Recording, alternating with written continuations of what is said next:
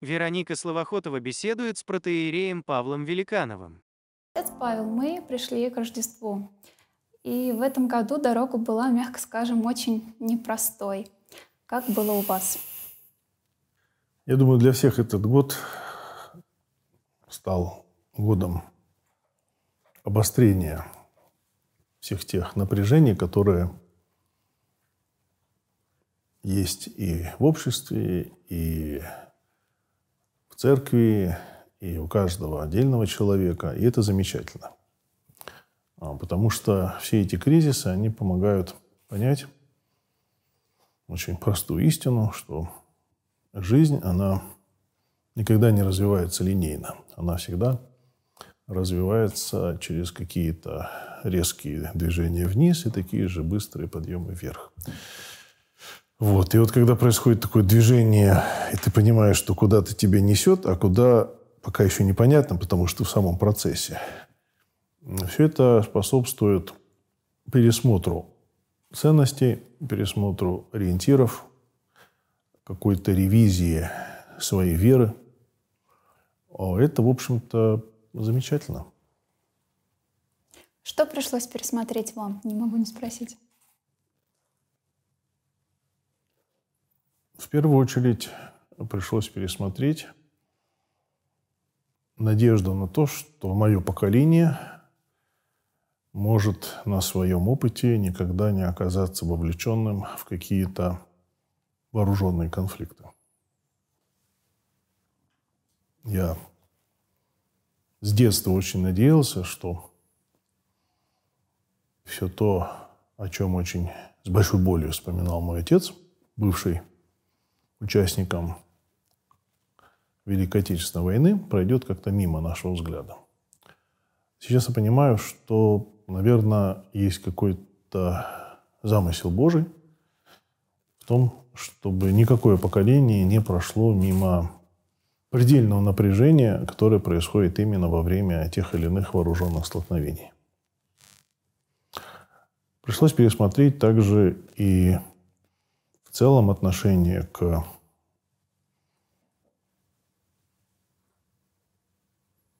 родине, отношение к патриотизму,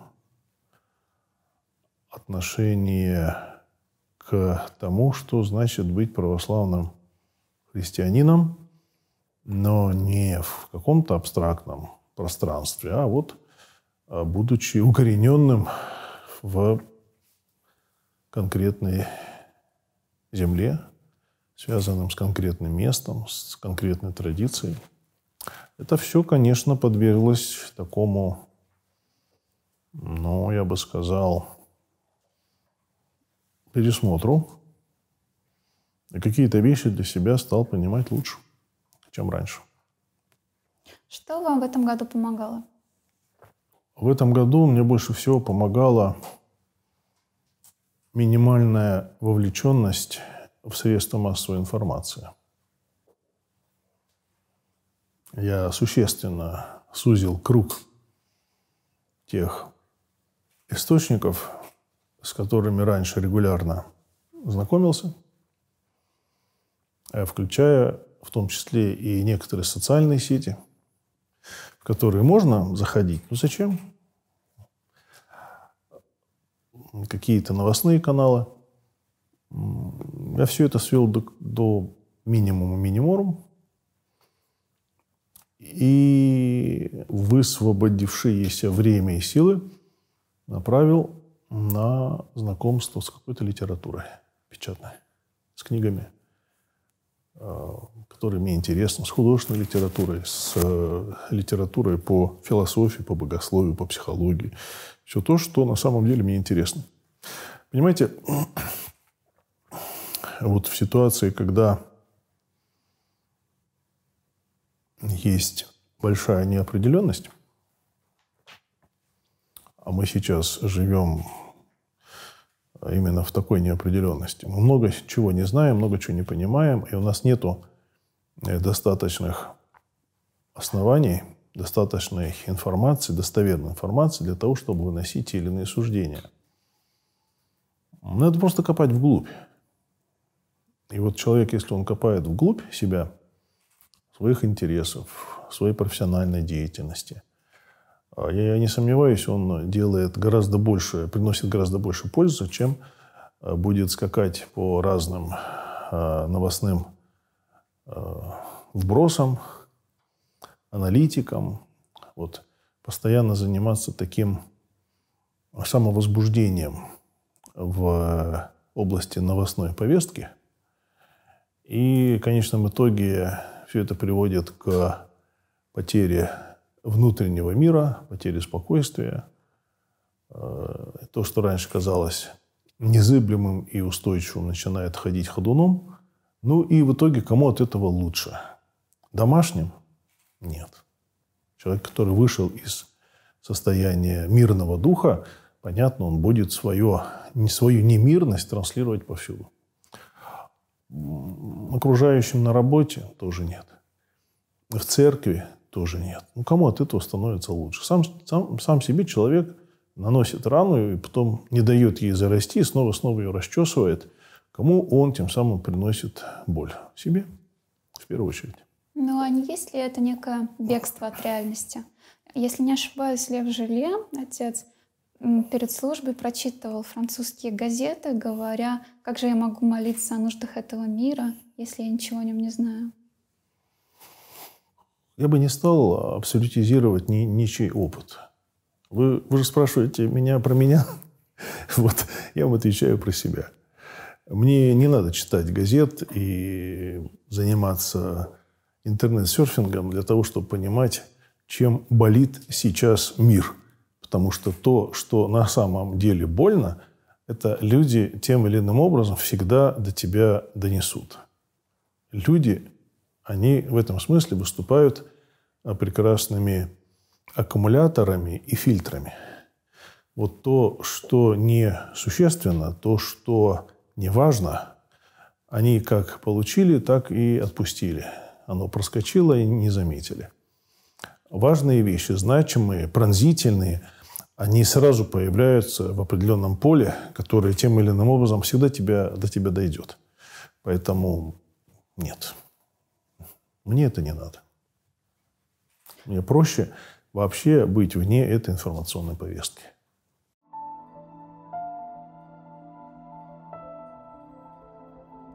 Каким смыслом в этом году для вас окрашено Рождество? В этом году Рождество для меня очень четко окрашено – смыслом невероятной скромности. Вот то, что Христос рождается в хлеву, то, что они, имея в виду святое семейство, фактически изгои, которым нет места. А, и вот эта вся неустроенность жизни – вся эта кажущаяся неправильность, оказывается, для Бога она имеет какую-то очень большую значимость. Я легко могу себе представить какую-нибудь молодую девушку, современную, на месте Божьей Матери и представить, какой скандал она закатила бы своему законному супругу, если бы вот подобная ситуация хотя бы в десятой степени, поделенная на 10, появилась. Мне даже мне страшно даже представить, что там произошло. А мы абсолютно видим, мы видим совершенно другую картину. Вот, и по тем скупым строчкам, которые есть в Евангелии, понимаем, что вот это безграничное смирение Божьей Матери и безграничная кротость Иосифа и какая-то зашкаливающая скромность рождающегося Бога младенца, вот это все имеет какую-то невероятную важность, которую для нас, ну, мы ее в жизни не осознаем. Потому что для нас скромность сейчас это скорее либо э, психологическая ущербность, закомплексованность, а, либо какое-то э, такое неярко выраженное лузерство, э, либо какая-то, какой-то дефект личности, но это никоим образом не добродетель. Наше общество современное не воспринимает скромность как добродетель. Добродетель для нашего общества – это уметь добиваться своих целей, уметь выстроить всех под свои желания, под свои задачи. Вот. А вот такая скромность, она видится слабостью и глупостью. Но так она может видеться только в ситуации, когда человек живет сам по себе и сам в себе. То есть, когда у него вот в горизонте его жизни нету Бога и реальных живых отношений с Ним. То есть, все это работает как слабость только в ситуации, когда вы сами себя воспринимаете как такого главного актора, главного деятеля. Вы принимаете решение, это ваша жизнь, это ваша ответственность, это все то, чему нас э, сегодня активно учат, в том числе и разные направления психологии. Вот. А вера, религия, она все-таки о другом. Она прежде всего о том, что надо иметь большое мужество впустить в свою жизнь Бога и честно признать, что Он актор, Он создатель. Это Его мир, а не твой. А не твоя песочница, в которой ты можешь лепить из песка все, что хочешь. Вот. И когда человек это начинает как-то понимать, э, то вот эта скромность становится важнейшим вообще условием существования. Потому что скромный человек, он сразу существенно снижает напряжение, которое будет появляться по причине того, что то, что происходит в жизни, то, что ты хотел бы, чтобы происходило, это совсем не одно и то же. И то, что сейчас происходит в мире, да, действительно, совсем не то, что многие из нас хотели бы, чтобы происходило. И что? А ничего. Ну, смотрите, встречный вопрос. А, если это не моя песочница, значит, я могу свободно отдать ответственность за то, что в ней происходит кому-то другому, Богу. Это правильный подход? В конкретном вашем случае с вашей жизнью, да, Собственно говоря, в этом и заключается подвиг веры, что мы делегируем многие проблемы и решение этих проблем Богу. То есть это постоянно непрекращающийся диалог. Вот если смотреть на Бога как нечто, э, покинувшее мир сей, возле лежащий, и лишь только изредка так простреливающий в него своей волей, э, это одна история. А если мы смотрим на то, что в этом мире все живет и движется Духом Божьим, и даже если происходит то, что мы не понимаем, оно все равно происходит под надзором, под управлением, под водительством Божьего промысла, а, то получается, да, я постоянно задаю Богу вопрос, а то ли я делаю в этой ситуации или не то. И вот, находясь в таком диалоге, подтверждающим или, наоборот, опровергающим те или иные мои поступки, выстраивается линия моей жизни, которую, опять-таки, я могу совершенно не понимать. Я вот вчера делал доклад в, на конференции «Пасторское попечение душевнобольных».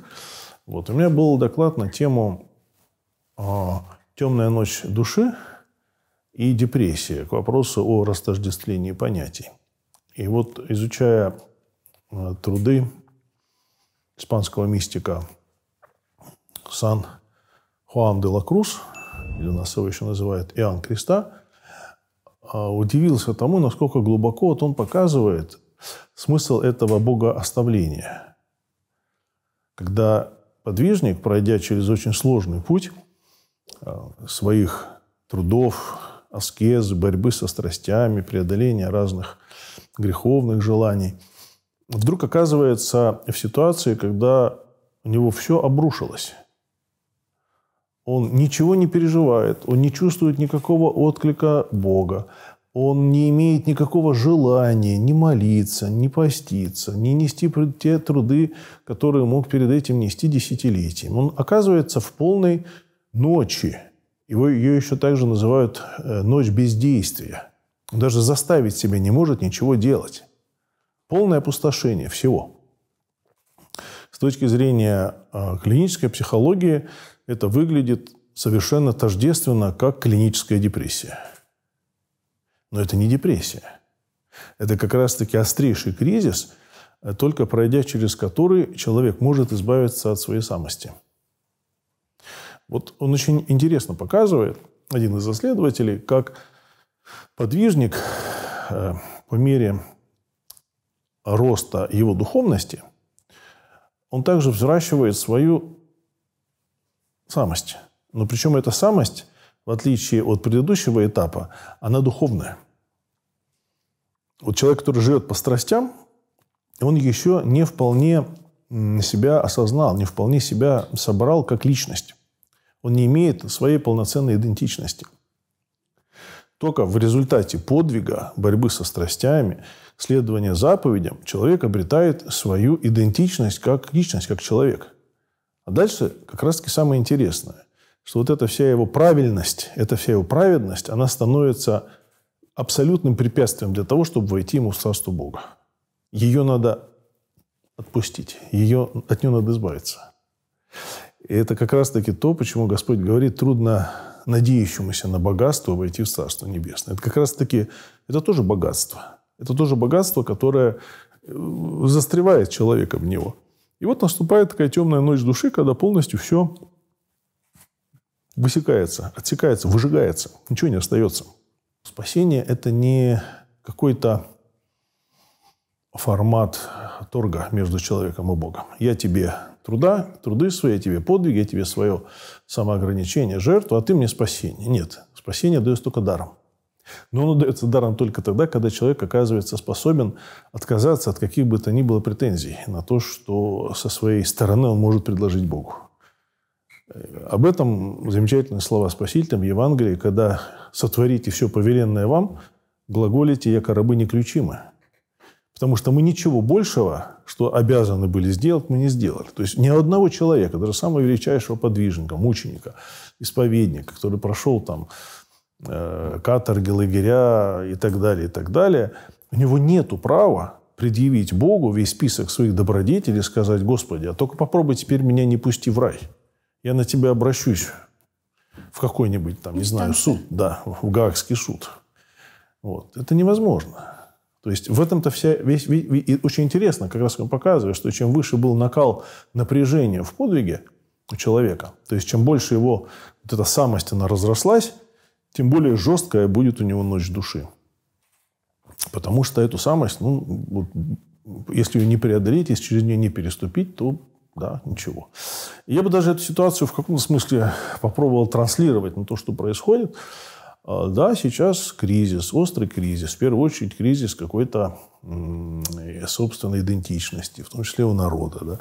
Сегодня все ищут ценности, ищут все смыслы, ищут, а вот что нас отличает там, от других народов, от других общностей.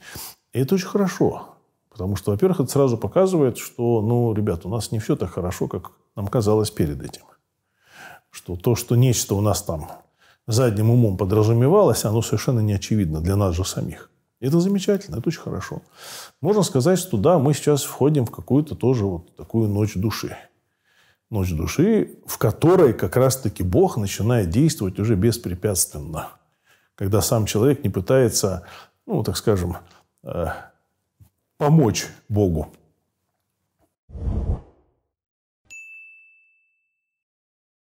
Ну вот а нам на что ориентироваться? У волхвов, допустим, была путеводная звезда в ночи, когда они шли поклониться Христу. А у нас, когда рушатся ценности, когда каждый день потери, когда ты открываешь новости и понимаешь, что лучше бы их закрыть. Ну, у нас один и тот же Христос, когда вчера, днесь и вовеки той же. Он, он куда-то испарился, он аннигилировался, он перестал быть живым и действующим в своей церкви. Церковь развалилась. Какие у нас есть основания говорить о том, что Христос, вот он исчез? Никаких. Если мы его не видим, это не значит, что его нету. Поэтому все остается, как и было. Вы неужели вы думаете, что э, предыдущие поколения не оказывались в ситуации такой неопределенности, а люди, которые прожили э, революцию, а люди, которые прожили другие войны, и не только на, наши соотечественники в других странах, всегда были острейшие напряжения, которые, как правило, выражались в виде вооруженных кризисов. И, конечно, человек ну, в этой ситуации он, хочешь не хочешь, должен был как-то себя вести по-другому. Но Христос, он и там, и там, и там. И поэтому как была задача а, найти вот эту тональность Христову, найти это какую-то созвучность Христу. А у нас есть камертон Евангелия. Читаем Евангелие, смотрим, насколько это все одно с другим бьется, не бьется, что ближе, что не ближе. И все это, по идее, должно выталкивать нас к настоящему покаянию. Я вижу во всем том, что сейчас происходит, это мощнейший призыв свыше, оттуда, именно к покаянию. К покаянию не от мозгов, покаянию не эффективному, покаянию не за грехи других людей, а покаянию именно как э, развороту, радикальному развороту всей жизни и ее переустройству по-новому. Ну, пока мы к этому, я думаю, далеко не все готовы. Потому что вот человек, когда он на самом деле созрел к покаянию, он приходит, он падает тебе в ноги и говорит, что я ваш раб, делайте со мной все, что хотите, но я так больше не могу. Вот э, народ который состоит из конкретных личностей, вот он тоже должен прийти в какое-то такое состояние, когда он должен будет упасть перед Богом и сказать, Господи, делай со мной все, что хочешь, но я так больше не могу. Я не хочу идти этой дорогой смерти, которая шел до этого. Вот. Пока этого еще не произошло, пока мы только на пути к этому. Ну, надеюсь, что, наверное, все-таки это произойдет.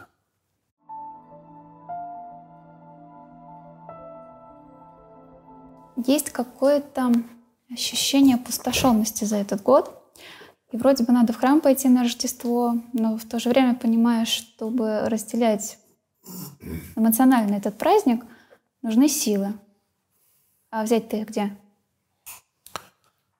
Вы знаете, когда мать любит своего ребенка, она ему меняет памперс даже тогда, когда у нее дурное настроение, и ребенок на нее написал. Просто потому, что она его любит. Не потому, что у нее много ресурса, не потому, что она получает особое эмоциональное вдохновение от того момента, когда прикасается своими нежными руками к этим нежным местам своего ребенка, мажет их кремом там, и так далее. Ребенок веселится, хохочет и так далее. Он может реветь неистово, понимаете, там, дергаться, не давать ей, она все равно свое дело сделает. Так вот, а, в отношениях с Богом такими ситуациями проверяется наша любовь к Нему. Вот наша любовь – это что? А давай я чуть-чуть тебе тут схожу в храм помолюсь, а ты мне как из своих щедрот отсыпешь всяких утешений, вдохновений, освещений, светлых чувств, эмоций и всего прочего. Но вообще-то это как бы потребительство. Это из категории «Господи, можно я тебя а, поюзаю?» таким вот э, психологическо-эмоциональным способом это, ну, как бы, если имеет отношение к духовной жизни, то очень опосредованно. Это скорее использование Бога как инструмента удовлетворения своих психологических потребностей. Вот. Мы все-таки на службу ходим не для того, чтобы э, пощекотать свои эмоции и свои чувства. Мы ходим на службу, потому что это выражение нашей верности Богу. И мы не знаем, с каким состоянием мы идем со службы. Мы уходим на службу для того, чтобы прикоснуться Э, вот к этой стихии богослужения. Не мы Богу служим, Бог служит нам. И Он нас зовет, приходите ко мне на пир, побудьте рядом со мной, как Он говорит своим апостолам перед, э, в Гефсимане перед страданиями. Побудьте, мы хотим побыть рядом с Богом. Даже если у нас для этого нет ресурса. Даже если мы, как апостолы, скорее склонны пойти поспать, потому что уже сил никаких нет, вот, а мы все равно идем на службу. Потому что именно здесь мы с гораздо большей вероятностью можем э, выполнить э, вот, вот это желание Бога, чтобы мы были вместе с Ним. Причем там ничего не говорится о всяких утешениях, о духовных плюшечках. Там ничего не говорится. Просто побудьте со мной. Вот Христос хочет, чтобы мы чаще были рядом с Ним. Точка. Все. Да, но вот мы приходим и слышим «Слава Вышних Богу и на земле мир». А ты понимаешь, что на земле не мир, и есть люди, которым ну, не до ликования, не до веселья. Как это совместить? Ну а когда на земле был мир? Его никогда не было. Ни до Христа, ни после Христа. Это всегда были войны в той или иной части земного шара. Всегда напряжение, всегда лилась кровь, всегда было насилие. И что? Это все э, обесмысливает подвиг Христа? Нет. Нет. На земле мир с приходом Христа в том смысле, что смерть как таковая, она перестает а, быть бетонной стеной, об которую мы разбиваемся. Все христианство можно свести к трем словам, словам из которых два слова будут одинаковые. Смертью смерть поправ. Все. Но вот именно здесь открывается тайна работы церкви с прирученной смертью. В церкви мы постоянно работаем со смертью, смертностью, умиранием. И это не только единократный факт, когда человек физически умирает. Если смотреть на смертность как ущемление и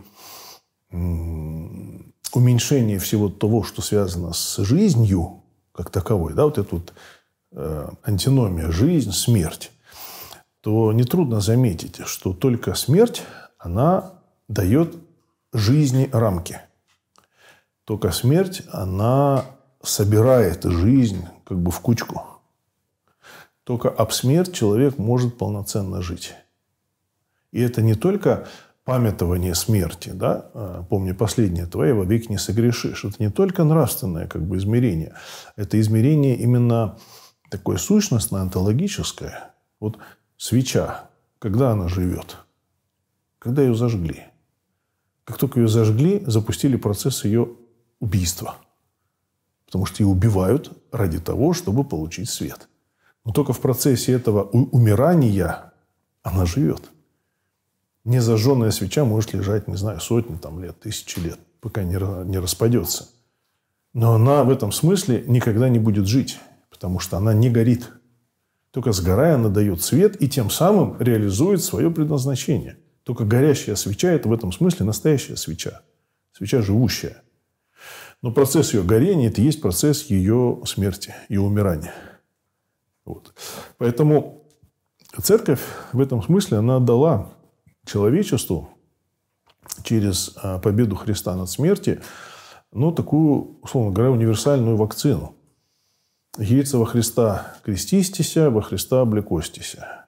Мы погружаемся в Христову смерть символически и реально приобретаем иммунитет против смерти, об которую разбиваются э, любые наши помыслы, желания, там, намерения и так далее. Мы понимаем, что смерть, она перестает быть э, самым главным врагом человека. Она остается, она никуда не исчезает. Но она становится, э, как апостол говорит, смерть, где твое жало? Вот она перестала быть э, смертельно токсичной. Вот. Она превратилась в инструмент, который, к которому, при, к которому прикасаясь, с которым взаимодействуя, жизнь приобретает совершенно другое качество. Вот. Поэтому мне кажется, здесь как раз сегодня очень хорошее время а, подумать именно о том, что Христос а, в яслях рождается, в отличие от всех нас, не для того, чтобы жить, а для того, чтобы его убили. И вот это как-то во всей радости рождественской очень важно как бы не забывать, что в отличие от каждого из нас, родившегося в этот мир для того, чтобы жить, мы начинаем свое бытие из небытия, и чтобы оно никогда уже не закончилось. Христос приходит к нам не из небытия, Он приходит к нам из божественного бытия для того, чтобы мы могли Его убить. И это смысл Рождества. Это смысл того, что Бог готов на это пойти ради того, чтобы мы все жили. Ради того, чтобы нас избавить от главного врага, от главного препятствия, э, без преодоления которого наша жизнь она становится пустышкой. Если ты хочешь пойти на литургию все-таки, но при этом боишься услышать самвону нечто, что духу христианства противоречит, ходить или не ходить, особенно если у вас один храм на много-много километров в округе? Ну, в храм мы же, мы же приходим не к тому, чтобы послушать батюшку. Опять-таки повторюсь, мы приходим в храм для того, чтобы побыть рядом со Христом. Точка. Чтобы почувствовать, а, проверить себя вот этим прикосновением к службе, к другим верующим, к этой общности церковной, к общине, которые в данный момент нашей жизни и являются своего рода а, полномочными представителями Царства Божия на земле. И там, там всякое может быть. Да, может батюшка, батюшка и какую-то ерунду сказать сам вона. А он может в какой-то момент выступить с, условно там, политически окрашенным заявлением, которое для кого-то из прихожан может оказаться неверным, неприемлемым абсолютно. Ну и что? Он же не предает самвона Христа. Он же не проповедует антихриста. Он же не призывает к тому, чтобы, там, не знаю, каким-то политическим действиям. Любой взрослый человек в состоянии а, разделять все то, что он слышит, от того, что приемлемо для него, что ему на пользу, от того, что он говорит, ну, это, конечно, замечательно сказать, но, простите, это не мое. Какие проблемы?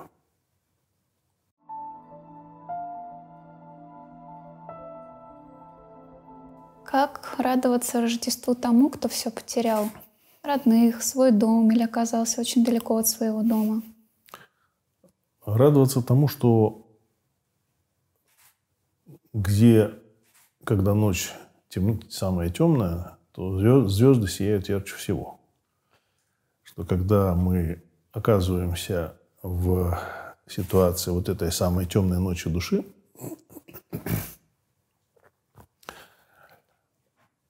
Бог никуда не исчезает. Но меняется ракурс нашего восприятия Бога. И я глубоко уверен, а, что здесь самое главное, что может сделать человек, это не пытаться искусственно в себе раскачать или, знаете, так скажем, э, заняться такой радостной самоиндукцией. Вот пришло Рождество, я должен сам себя накрутить, чтобы радоваться, хотя я не очень понимаю, чему мне радоваться, когда я все потерял. Мне кажется, этого точно не стоит делать. А стоит, э, да, распахнуть свою душу вот ну, навстречу Богу с одним большим вопросом. Господи, а что происходит?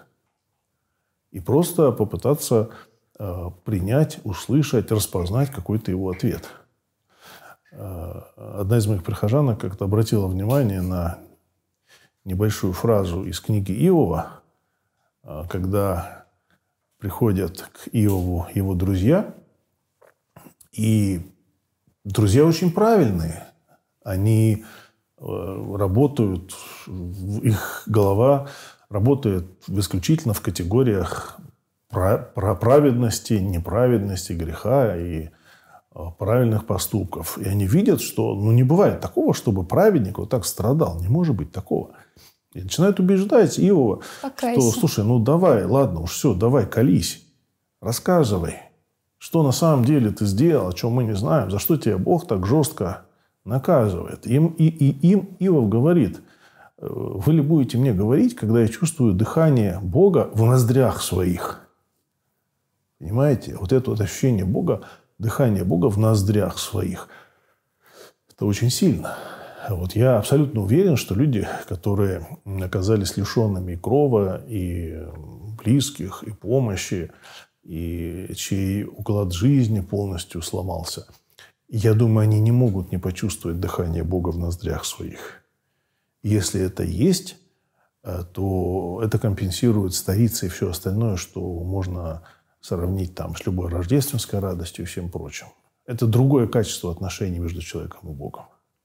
Если тебе кажется, что вот случилось что-то настолько непоправимое, не жить с этим очень дальше будет сложно. Как быть? Довериться в том числе и в этом Богу. Тот, кто вам, тот, кто создает условия причинения вам этой боли, тот же и подскажет вам, а как из нее выйти. Вот. Тут не надо никаких э, надуманных вариантов решений. То есть все то, что мы надумаем наперед, оно не работает, как правило. Это скорее имеет такую психологическую природу. Мы, нам, нам жутко хочется обезопасить вот весь периметр вокруг себя своими представлениями, чтобы мы как раз-таки вышли из этого э, тревожащего состояния неопределенности. А это неправильно. Это попытка создать закрытую систему. Это замечательно описано Льюисом в «Расторжении брака», когда в аду люди сидят, находятся в домиках, но эти домики такие, они как бы мгновенно появляющиеся по первому желанию и создающую только лишь иллюзию наличия всего, что там есть. Но человек в этом комфорт. Он создал некую иллюзию того, что у него в жизни все управляемо, все предсказуемо, ему как бы в этом комфортно. Но проблема в том, что пока э, человек эту иллюзию сам не разрушит, э, Бог туда не будет вламываться. Он должен оставить какой-то зазор, он должен оставить какой-то, ну, условно говоря, какое-то окошко открытым. Как выйти из периода отрицания, когда ты все-таки с этим смириться не можешь и вернуться ну, к более-менее нормальной жизни? Я бы очень э, советовал людям, которые оказались в ситуации горя, познакомиться с замечательной работой Федора Ефимовича Василюка «Преодоление горя».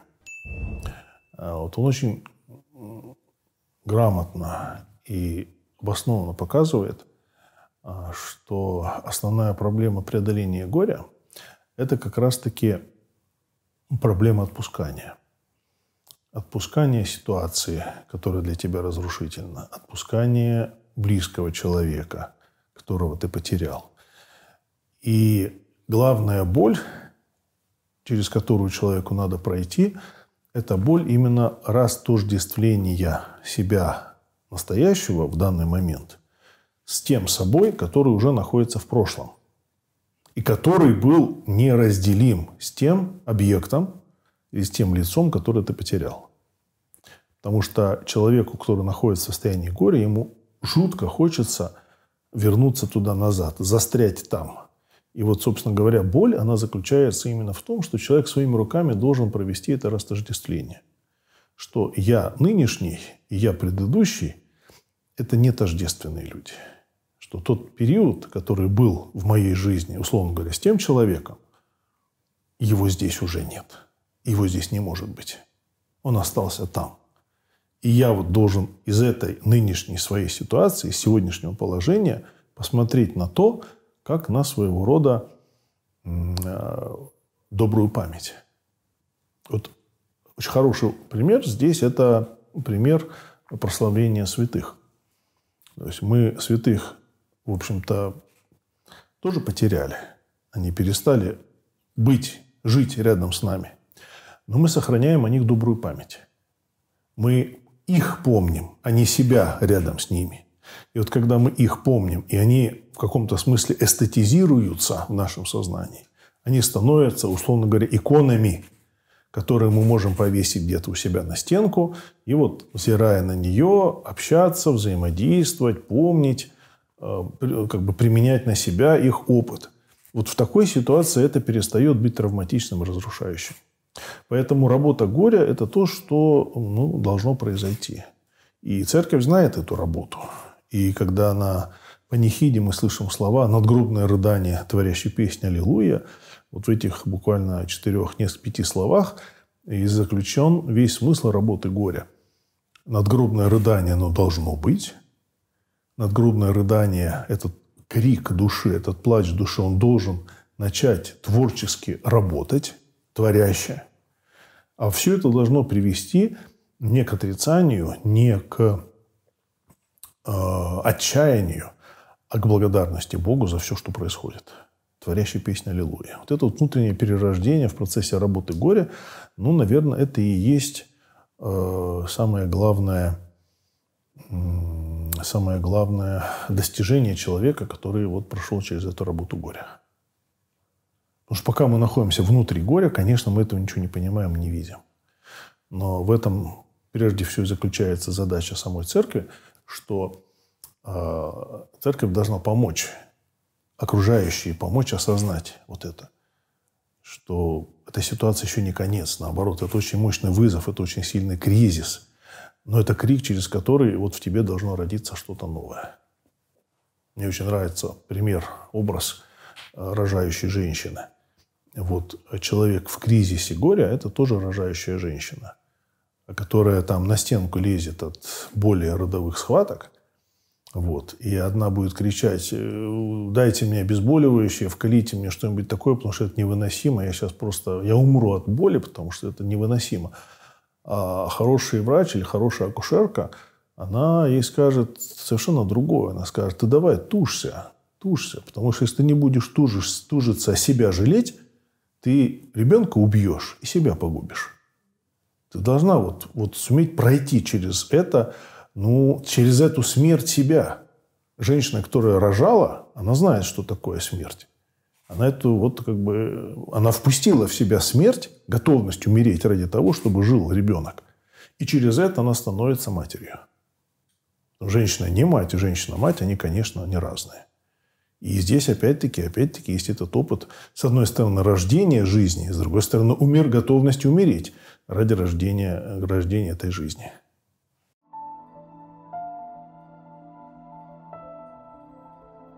А что делать со страхом за будущее в этой неопределенности, да, особенно людям моего поколения? Вот мне 25 лет, по сути, ты еще только по-настоящему начинаешь жить, работать, задумываться о семье. Ну а тут ты понимаешь, что вообще ничего не понятно. Э, вы знаете, когда вообще ничего не понятно, это чудесное состояние.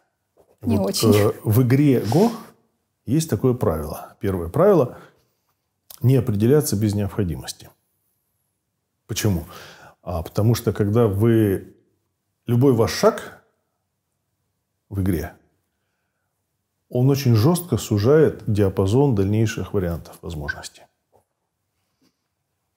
Если вот нет явной необходимости принять какое-то решение, любую ситуацию лучше ее поставить такой вот подвешенной, которая амбивалентна, которая может как бы и туда вывести, и сюда вывести.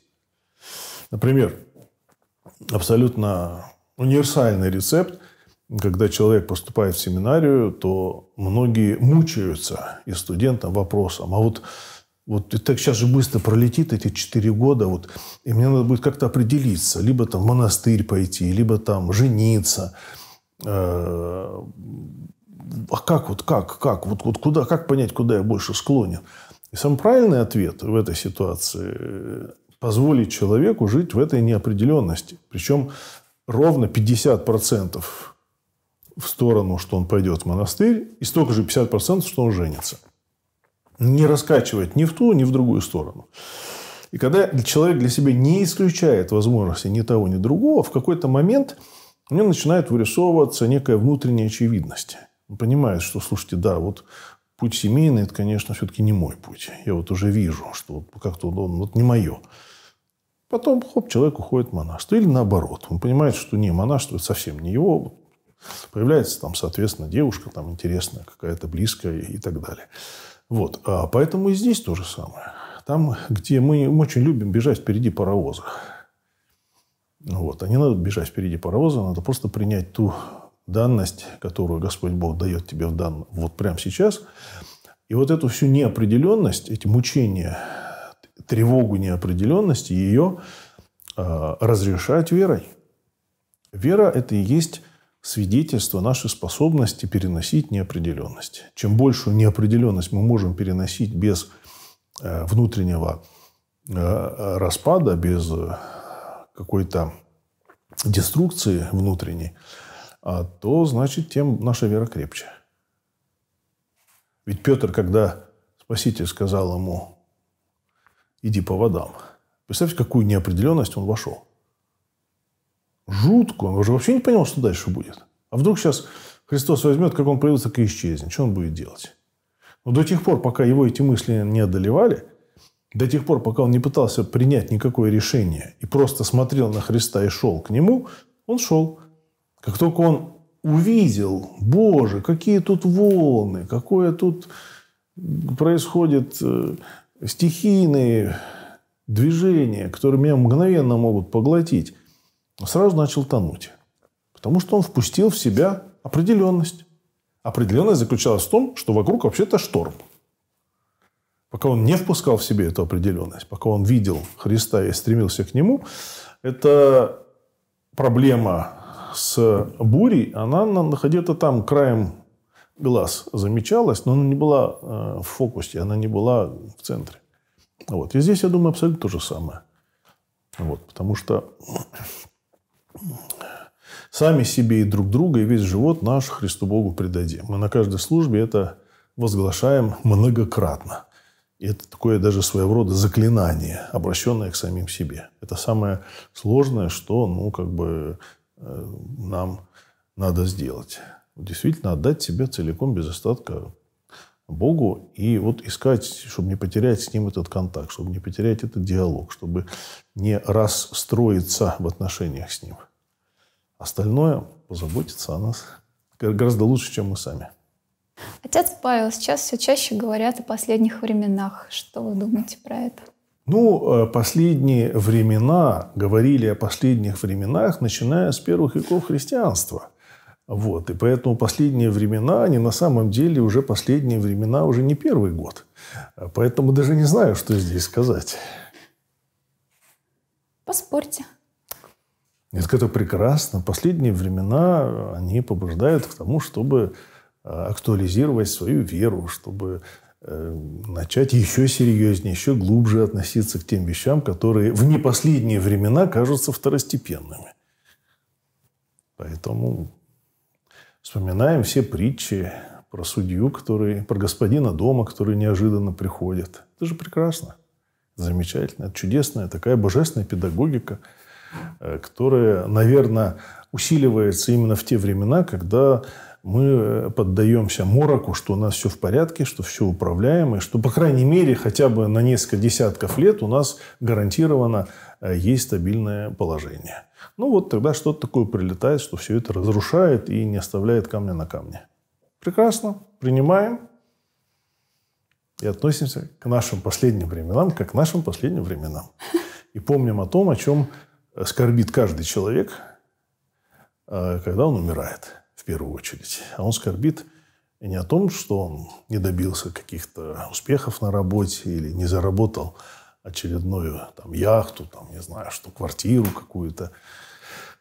А все скорбят о том, что они мало времени проводили с близкими, что они не так много заботились о своих детях, о своих родителях, что они не прочитали какую-то книгу, которую всю жизнь хотели прочитать, но смотрели на это как на развлечение, как на какую-то ерунду, что они не увидели каких-то потрясающих шедевров в живописи или не послушали какую-то музыку. То есть все то, э, что на самом деле в той или иной степени является отражением, опять-таки, э, божественности. Вот про это люди прежде всего скорбят. Есть э, замечательный фильм «Не смотрите наверх». Э, вот он очень хорошо показывает как раз, как правильно себя вести в ситуации, когда все уже последние времена, э, апокалипсис, он уже опускается на землю. Надо просто оставаться человеком. А человеком можно оставаться только когда ты любишь, когда рядом с тобой есть близкие – когда они тебя отогревают, и ты их тоже отогреваешь каким-то своим теплом. Это самое главное, это самое важное, э, что, в общем-то, есть. Вы знаете, есть а, такие фотографии, а, по-моему, это раскопки Помпеи. И вот на одной из фотографий запечатлены два скелета. А, понятно, что они в момент, когда вот это все происходила катастрофа, они просто обняли друг друга и никуда не отпускали до последнего издыхания. Вот мне кажется, это очень такой сильный пример, сильный образ того, что любовь, она, она сильнее смерти. О чем бы нам хорошо себя спросить перед Рождеством? Я бы, наверное, спросил себя о том, что бы в первую очередь я бы ждал от пришедшего на мир, в мир э, Бога человека. Вот представить себе, если я не знаю всей дальнейшей библейской истории, я не знаком с Евангелиями, и вся история дальнейшей жизни Христа Спасителя мне неизвестна. Вот я бы попробовал сделать такой эксперимент. Все это как бы забыть, и зная только то, что Бог соединился с человеком и пришел в этот мир, чтобы его спасти – вот что бы я от него в первую очередь ожидал? Что бы я хотел, чтобы он сделал? А дальше уж каждый для себя ответит на этот вопрос. Прав мир. Чтобы менять, нужно говорить. Не забудьте подписаться на наш подкаст.